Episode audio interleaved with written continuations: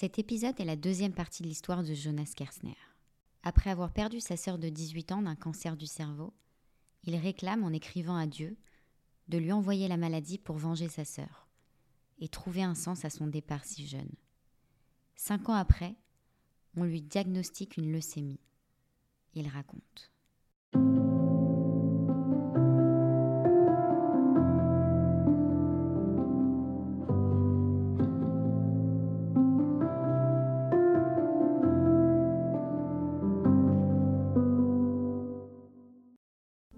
Donc après avoir vécu une tempête assez intense dans ma vie, qui était la mort de ma sœur, j'ai moi-même été confronté à une nouvelle tempête qui est ma propre maladie, mon propre cancer. Ce qui est assez fou et ce qui est assez rare dans une même famille, que deux personnes jeunes aient un cancer et que le deuxième les réclamait, enfin c'est quelque chose d'assez particulier. Peut-être que je suis pas le seul, mais je sais que c'est extrêmement rare et il y a eu des tests génétiques. S'ils n'allaient pas faire des découvertes génétiques sur le cancer, ils n'ont rien trouvé. Mais en revanche, euh, voilà, j'ai été victime, entre guillemets, de cette très faible probabilité que beaucoup vivaient comme une improbable malchance et que moi j'ai vécu complètement autrement, comme une réponse du destin et presque un miracle en fait. Parce que la définition du miracle, c'est quelque chose qui a très peu de chances d'arriver, qui est chargé de sens et qui peut apporter du positif. Et moi, je me suis dit ça en fait. Si, si je gagne, en plus, ce sera du positif. Donc, c'est chargé de sens, c'est extrêmement peu probable. Ça arrive quand même. Et si je gagne, c'est positif. Donc, je l'ai vu comme un miracle. On saura si c'était un miracle ou si c'en est pas un, selon la chute en fait, selon la, finalité, qui n'est pas encore arrivée. Personne ne, peut me condamner. Personne. C'est comme quand ma sœur était malade et que je refusais qu'on pleure devant elle. Je voulais pas qu'on la condamne en fait. Elle a encore, et pour moi, il y, y, a toujours de l'espoir. Toujours, tant que c'est pas fini, il y a de l'espoir. Et j'ai découvert même après qu'il y a de l'espoir même après que ce soit fini, parce que c'était le cas en l'occurrence. Ma sœur était partie, et pourtant j'ai réussi à m'en remettre par l'écriture. Et ma sœur était partie, et pourtant j'ai réussi à trouver un moyen de la venger et de faire en sorte que tout le monde se sente mieux à la fin de tout ça je, déteste la condamnation. C'est ce que je voulais pas qu'on fasse auprès d'elle, auprès de ma sœur à l'époque. Et c'est ce qui était hors de question de me fasse à moi-même, que quiconque me fasse. Il y, avait, il y a toujours de l'espoir et, et, je me suis réconcilié avec Dieu à ce moment-là aussi. Et paradoxalement, c'est ça qui est ouf, c'est au moment où je suis tombé malade, j'ai été reconnaissant. Parce que je me suis dit merci de m'avoir apporté une réponse qui me permettra de faire en sorte que sa mort prenne du sens. Ce qui s'est passé, c'est que j'étais en voyage chez un pote qui vivait à Milan. Je lui ai rendu visite, on a fait la fête, euh, comme deux potes qui, qui festoient ensemble. Et j'avais des vertiges de malade pendant ce séjour. Moi, j'ai mis ça sur le compte du, d'un manque de magnésium ou, de l'alcool ou, ou d'un truc, une carence, mais un truc pas grave. J'ai perdu connaissance à un moment. Je me suis dit pareil, euh, moi je dois être crevé. Et en rentrant, je me suis mis à avoir des, traces, comme des bleus, mais tout petits, mais pleins sur le bras, au niveau des veines. Ça s'appelle des pétéchis. J'ai découvert après. C'est des vaisseaux sanguins qui explosent. Voilà, ça, j'ai trouvé ça chelou. Donc, je me suis dit, euh, bon, euh, vertige, ça va. Euh, ça, c'est bizarre. J'ai fait un bilan sanguin, une petite prise de sang. J'ai eu les résultats. Je me souviens, j'étais avec un autre copain. On était en train de faire un hammam. On était en train de se détendre, quoi. Et en sortant du hammam, j'ai eu un appel de mon père qui m'a dit euh, surtout, ne tombe pas. Je lui dis, mais pourquoi? Trop bizarre de me dire ça, genre ne tombe pas, c'est tellement chelou de dire ça. Je compte pas tomber, c'était pas prévu. Et il m'a dit, euh, si tu tombes, tu peux te faire une hémorragie interne. Je lui dis, mais pourquoi? Il m'a dit, parce que ton sang ne coagule plus, je crois. Ou alors coagule trop, l'un ou l'autre. Je sais plus c'est quoi. Il manquait ce qu'on appelle dans le sang des plaquettes. Euh, ayant plus de plaquettes, c'était hyper dangereux et quelque chose a bouffé mes plaquettes. Et quand on m'a dit quelque chose a bouffé tes plaquettes, j'ai imaginé Pac-Man qui venait, qui bouffait. Et je, me suis, posé la question, mais quelle est la nature de ce Pac-Man en question? Qu'est-ce qui a bouffé mes plaquettes? Est-ce que c'est un petit truc à la con? Je vais prendre un médoc, c'est réglé, un antibio, une bactérie, du coup, en l'occurrence. Mais pas du tout. Je vais à l'hôpital euh, faire des tests approfondis. On me fait un myélogramme. Un myélogramme, c'est un truc vachement vénère. On me perfore au niveau du thorax, une méga aiguille hyper grosse. Alors on m'a dit qu'il fallait m'endormir, j'ai dit non. Moi, je voulais pas du tout qu'on m'endorme. J'étais un peu dans la. J'avais une volonté que j'ai gardée pendant tout ce qui s'en suivra, de garder le contrôle et d'utiliser mon cerveau qui a, un pouvoir euh, de projeter des images, d'où mon écriture, euh, d'utiliser ce pouvoir-là et aussi ma, capacité à, à, relativiser, à positiver tout le temps pour me détendre. Et je ne voulais pas tomber dans le on me défonce. C'est peut-être aussi un trauma de ma sœur qui a été défoncée. Je voulais pas du tout qu'on me défonce. Du coup, je voulais pas qu'on me proposait de respirer dans un truc qui shoot. Je voulais pas le faire, donc je le faisais pas. On me mettait juste un, petit patch anesthésiant, mais c'est en surface que ça anesthésie seulement, donc ça fait mal quand même. Et euh, j'assistais à tout. J'ai fait euh, par la suite une centaine de ponctions lombaires. Pas une fois euh, été respirer dans le truc dans lequel on est supposé respirer pendant, pendant la ponction. J'étais pas endormi et je mettais de la musique. Donc la première fois que je me suis confronté à ces opérations, c'était pour un myélogramme, pas pour une ponction lombaire, et c'est ce qui a permis d'aller détecter dans la moelle osseuse, ce qui, est la zone où, le sang est produit, bah, tout ce que contient mon sang en détail. Et on a détecté du coup là-dedans ce qu'on ne pouvait pas détecter dans un bilan sanguin, mais dans un myélogramme on peut le détecter, c'était des cellules cancéreuses, donc ce qu'on appelle une leucémie. On m'annonce une leucémie, alors je ne saurais pas dire laquelle parce que je suis une banane pour retenir les mots compliqués, scientifiques. J'ai le médecin en charge du service des jeunes adultes qui sont atteints de cancer. Euh, un service qui travaille notamment avec l'association de ma mère parce que forcément c'est des enfants et jeunes adultes. Donc je croise pas mal d'enfants et d'adolescents et de jeunes adultes dans les couloirs. C'est un service qui est pensé pour être agréable euh, pour ces jeunes gens avec des baby-foot, des trucs et tout. Je suis assis sur le lit, le médecin rentre avec mes parents. Mes parents sont assis sur les côtés, je vois leur tronche, je sais que ça va pas, je vois bien qu'ils euh, sont pas détendus.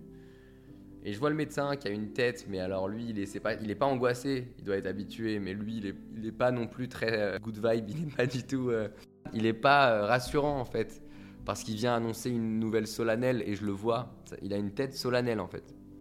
Il y a le médecin qui est solennel devant moi, mes parents qui sont inquiets à côté. Je m'attends à une mauvaise nouvelle, mais je ne sais pas exactement laquelle. Euh, je ne connais pas encore le mot qui va être placé dessus. Et on me dit leucémie. Et moi, ma première réaction, c'est pas de paniquer parce que je sais pas en fait à quel point elle est grave cette leucémie. Et surtout, d'une certaine façon, j'avais demandé un cancer. Donc euh, j'ai besoin de recul pour savoir quoi en penser. Bon là, le recul, je vais le prendre plus rapidement quand on m'a annoncé la maladie de ma sœur, mais j'ai quand même besoin d'au moins quelques heures. J'ai pas de réaction instantanée. Je me sens que ma première réaction, ça a été de demander qu'est-ce que ça va impliquer sur mon quotidien? Euh, en termes de, traitement et tout. Et ils m'ont répondu que j'allais devoir rester enfermé pendant deux mois à l'hôpital parce que j'allais avoir des traitements ultra intensifs parce que c'était une leucémie assez méchante et du coup j'allais avoir des traitements intenses et violents et que j'allais pas sortir de l'hôpital pendant deux mois. Même pas prendre un café. Donc là, à ce moment-là, je me souviens, c'est une réaction un peu puérile, hein, mais j'ai répondu Ah ouais, putain, mais j'avais pas du tout prévu ça. J'ai dit ça. Je me souviens parce que dans ma tête, j'avais trop de projets en plus. C'était un âge où, enfin, j'ai 21 ans, mes ambitions littéraires et tout, donc je parlais plutôt de sortir des grands romans. Ils étaient euh, en train d'arriver à maturité. J'étais jeune, j'avais la vie devant moi, et en même temps, j'étais plus un ado, j'avais plein de choses à construire. J'étais avec une meuf aussi depuis deux ans. Donc je pense à plein de trucs dans ma tête. Je dois, je dois aller à l'université ou je suis en fac de lettres. Je me souviens que j'ai même pensé à une grosse soirée qu'on était en train d'organiser avec des potes. Et je me suis dit, mais comment je vais faire pour euh, y aller et pour l'organiser Et donc je pense à 50 trucs et je me dis, tout est bouleversé. Donc je suis un peu dérouté par mon organisation. C'est puéril, hein mais à ce moment-là, c'est à ça que je pense. Ensuite, je prends du recul tout le monde sort. Je suis seul dans la chambre.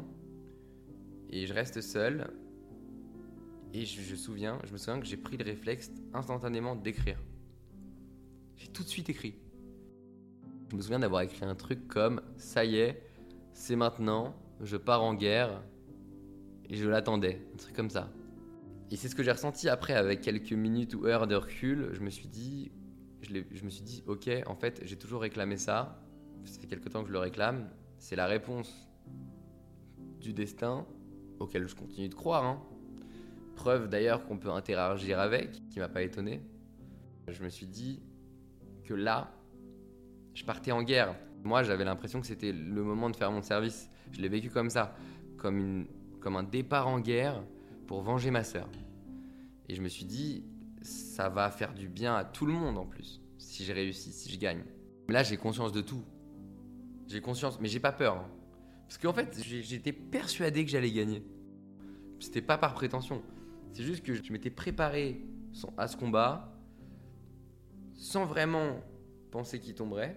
Et quand il est tombé, je me suis dit, ah bah oui, voilà, en fait, c'est maintenant. Et, et je peux, il n'y avait pas d'autre option, en fait. Il pouvait pas y avoir ma sœur qui meurt, puis moi, et puis quoi, ma petite sœur, elle, elle a qui après? Euh, Et mes parents, ils font quoi? Ils vont jamais se relever. Et ma sœur, euh, je dois la venger, je la venge pas? Non, en fait, il n'y a aucun cas de figure dans ma tête où ce scénario devait se passer autrement que, que je gagne. Donc, il n'y a aucun moment où je me suis permis de considérer que j'allais peut-être pas réussir. Aucun. Les quelques moments difficiles où j'ai flanché légèrement, c'est comme si je m'étais mis à moi-même une claque. Et c'est mort en fait. Je, je- je garde en tête l'idée que je vais gagner et aucune autre idée n'est permise. Je me suis réconcilié avec le projet. Et donc avec Dieu. Et je me suis mis à, me- à mettre mes téphilines, ce qui est un objet de, prière quotidienne dans la tradition juive. Et c'est un objet qui, moi, chaque fois que je les mets, c'est un moment de méditation. C'est un moment hyper introspectif qui m'a accompagné pendant toute ma maladie et qui m'accompagne encore. C'est vraiment ma méditation, mon moment introspectif hyper personnel. Je me suis réconcilié avec ça, avec l'univers, avec le projet de l'univers. Je suis resté deux mois enfermé à ne pas respirer l'air extérieur. J'avais même pas le droit en fait, parce que la fenêtre était fermée. Et, comme j'étais en aplasie très régulièrement, l'aplasie, c'est les défenses immunitaires, les globules blancs qui sont à plat, il n'y en a plus. Donc, pas de défense, égale, on peut choper n'importe quoi, égale, chaque truc que tu peux choper peut être très grave. En fait, quand tu es en aplasie, c'est un peu comme quand tu as le sida. C'est-à-dire que souvent, les gens qui ont le sida, ils meurent pas du sida. Ils meurent d'une maladie qu'ils ont contractée à cause du sida. Parce que le sida, c'est un truc qui bouffe les défenses immunitaires. Bah là, c'est pareil. Euh, J'étais en aplasie, donc je pouvais mourir à tout moment en chopant un moindre petit truc qui de base est pas grave quand tu as des défenses immunitaires. Donc, fallait pas que je sorte. Donc, les gens qui venaient étaient masqués.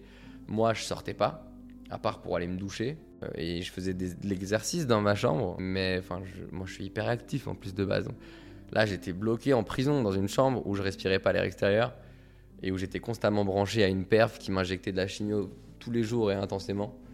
Donc, c'était quand même deux mois vachement rudes. C'était le moment le plus charnier, je pense. Mais c'était un moment important. C'était un moment où j'avais de l'énergie, parce que c'était le début. Et je voulais profiter de cette énergie pour gagner le combat que je m'étais juré de gagner. Donc euh, j'avais une détermination qui était folle. Et c'est l'émotion qui, qui dominait en fait. J'avais pas peur, comme quand j'ai vu ma sœur euh, déformée. J'avais pas de tristesse, comme quand j'ai pris conscience peu de temps après la mort de ma sœur qu'elle ne reviendrait pas. J'étais déterminé. C'est tout, c'était ce qui me guidait. J'écrivais, je, je faisais mes, mes, petites introspections euh, quotidiennes.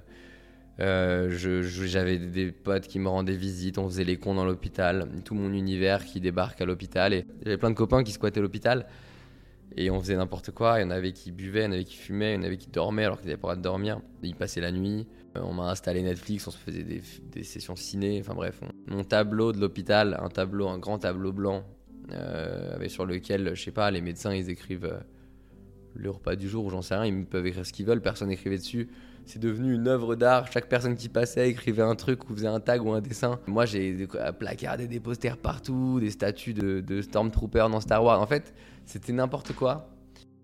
J'ai vu les réactions des infirmières face à tous mes copains qui débarquent, à tout ce que j'instaurais dans la chambre et à toute l'énergie à laquelle on pouvait se confronter. Et j'ai bien vu que les infirmières étaient surprises et que les médecins aussi, et que c'était pas du tout habituel pour eux. Donc c'était assez particulier. J'ai eu conscience que c'était assez particulier et que l'énergie qu'il y avait à ce moment-là, autour de moi et en moi, était euh, atypique dans ce genre de situation. C'est ce qui m'a permis aussi de m'en sortir et c'est moi qui ai instauré ce rythme, Mes parents l'ont respecté, qu'ils ont compris que c'était ma manière de le vivre. Ils étaient évidemment terrorisés d'avoir à revivre la même chose, mais ils m'ont fait confiance parce qu'ils ont vu que j'avais pas peur et ils m'ont laissé un peu dicter le rythme de mes délires. Mais c'était, ça restait particulier parce que, comme je le disais, mes potes venaient, tout le monde était masqué. C'était une leucémie assez grave avec une chimio assez intense. Donc pendant deux mois, c'était des traitements intensifs. C'est comme ça qu'ils l'appelaient. Et c'était le cas. Hein. Il portait bien son nom. C'était hyper intensif. Il y en avait beaucoup, plusieurs sortes de chimio différentes dans la même journée, pratiquement tous les jours, pendant deux mois. Alors du coup, j'ai eu beaucoup de réactions. Mon corps a, évidemment réagi à la chimiothérapie, comme euh, c'est le cas de, toute personne qui en reçoit. Alors il y a certaines choses que j'ai anticipées, comme la perte de cheveux. Donc je me suis rasé la tête avant que mes cheveux tombent pour pas que mes cheveux tombent. Euh, j'ai fait ça avec plusieurs potes qui se sont aussi rasé la tête. Euh, c'était rigolo, on faisait des photos, je me souviens. Après, il y a eu beaucoup d'autres réactions. La plus connue, c'est les nausées. Moi, j'étais dégoûté par pas mal d'odeurs. Tout avait un goût différent. Même l'eau a un goût différent. L'eau a un goût, soudainement. C'est relou parce qu'il faut s'hydrater. Hyper important. Et du coup, je me forçais à boire de l'eau. Et je contournais un peu le truc en mettant euh, du sirop, euh, mais sans sucre, parce que comme j'étais sous cortisone à haute dose en même temps que la chimie à haute dose, quand on est en cortisone à haute dose, il faut faire attention à la quantité de sel et de sucre. Du coup, je faisais attention à ce que je mangeais. Je mangeais pas des trucs très sexy. Euh, des plats surgelés parce qu'il fallait pas qu'ils soient infectés, donc je pouvais que du surgelé. J'étais abonné à Picard. Mes parents me ramenaient du Picard tous les jours. Heureusement qu'en France on a Picard parce que en vrai c'est bon ils choisissaient des plats pas trop sucrés, pas trop salés. Je pouvais pas rajouter de sel. Parce qu'en fait, on gonfle en fait. Moi, j'avais une tête de castor un peu, j'avais les joues qui gonflaient. Chauve, vraiment une tête de castor parce que le cortisone ça fait gonfler quand on mange un peu de sel et tout.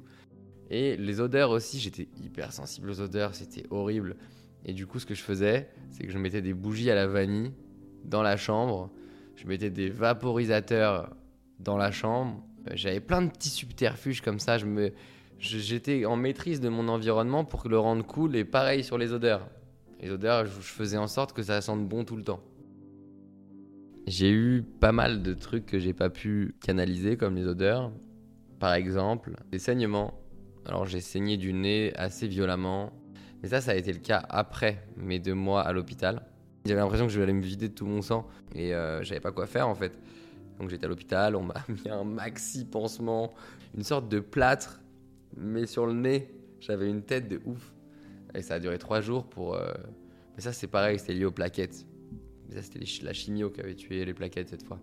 La, la, chimio, ça assèche les muqueuses. J'ai eu des aftes de ouf, hyper violents dans toute la bouche, parfois pendant deux semaines où je, galérais à manger et à parler. Mais genre des aftes, c'est pas un aft, hein, c'était la bouche entière. Quand j'allais aux toilettes, je saignais. J'ai eu des fissures qui faisaient que j'avais mes règles, genre. Mais j'en rigolais, je faisais des blagues, genre ouais, les gars, j'ai mes règles et tout.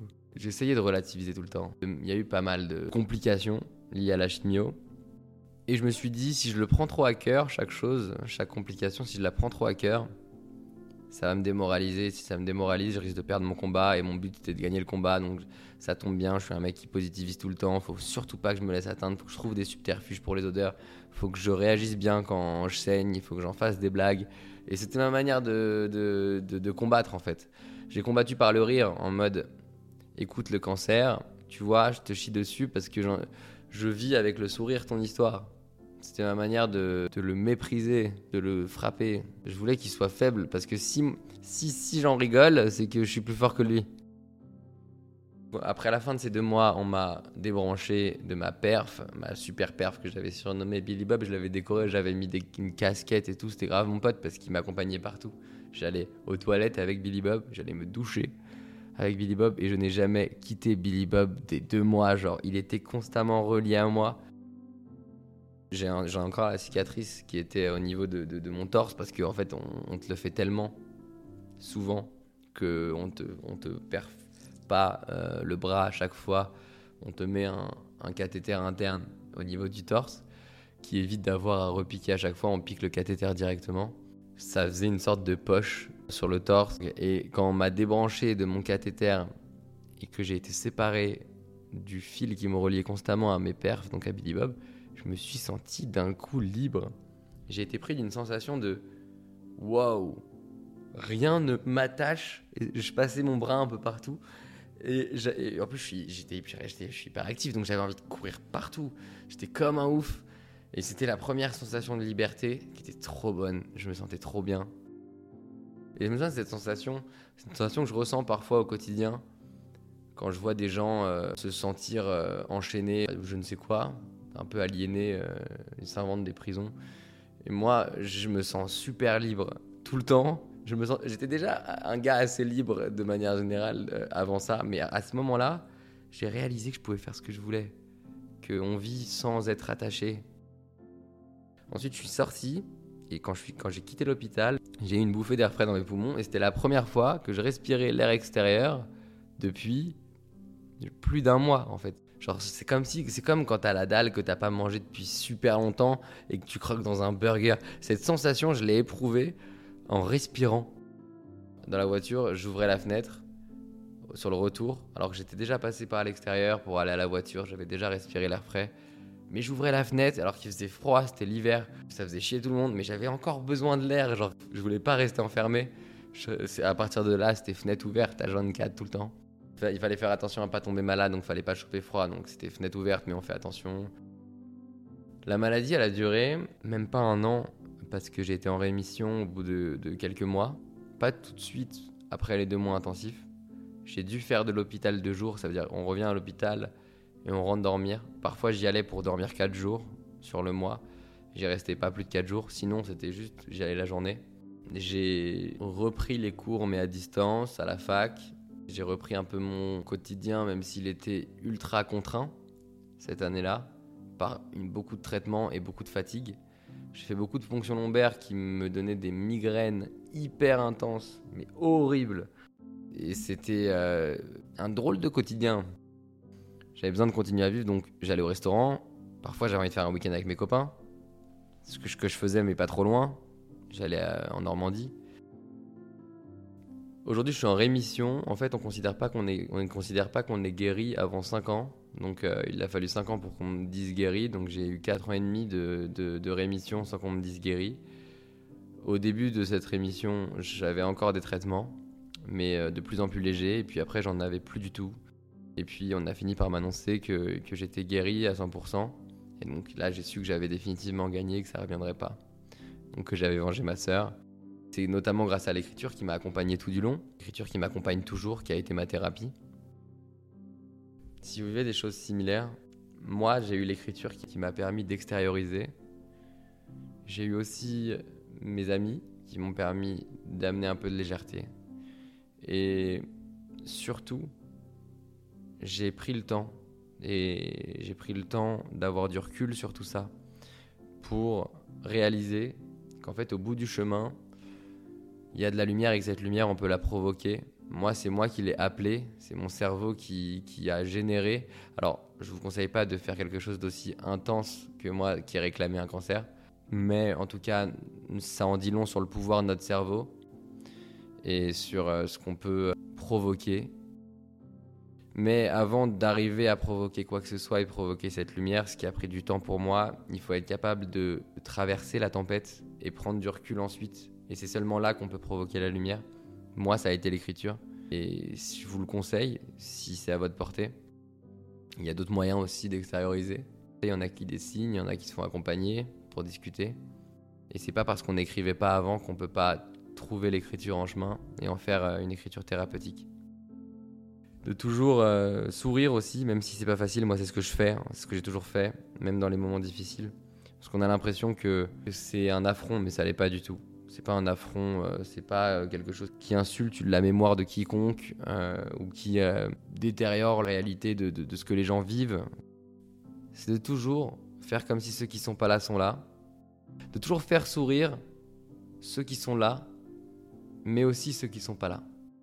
Parce que c'est pas parce qu'ils sont pas là qu'on peut pas agir de la façon qui les aurait fait sourire.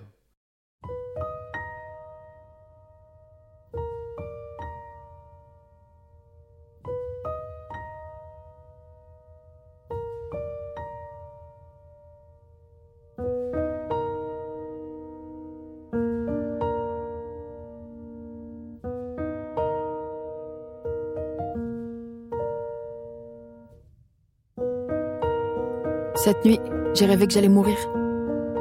J'ai découvert que j'avais peur de partir. Parce que j'ai pleuré au réveil. Face à la vie, je me suis dit, quelle merveille. L'avenir est un véritable présent.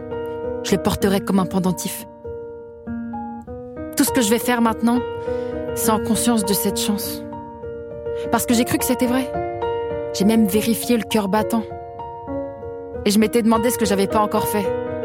Mais maintenant, je sais.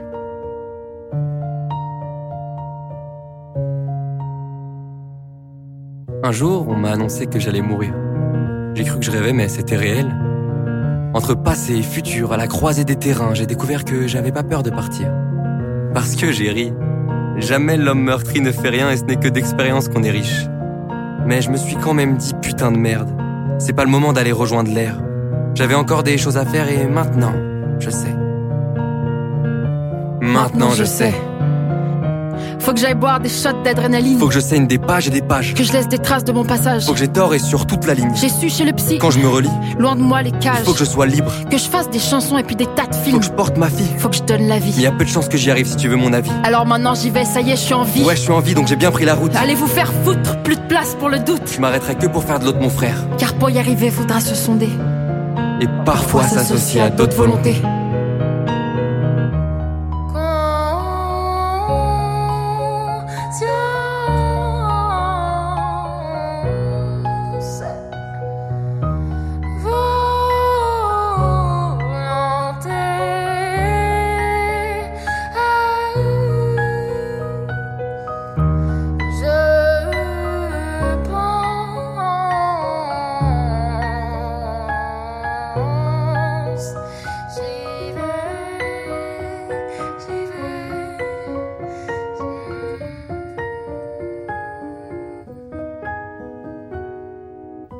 Consommes la claque, quand sonne l'heure du macaque, que ta voix te dit nous y allons, là, le singe deviendra lion.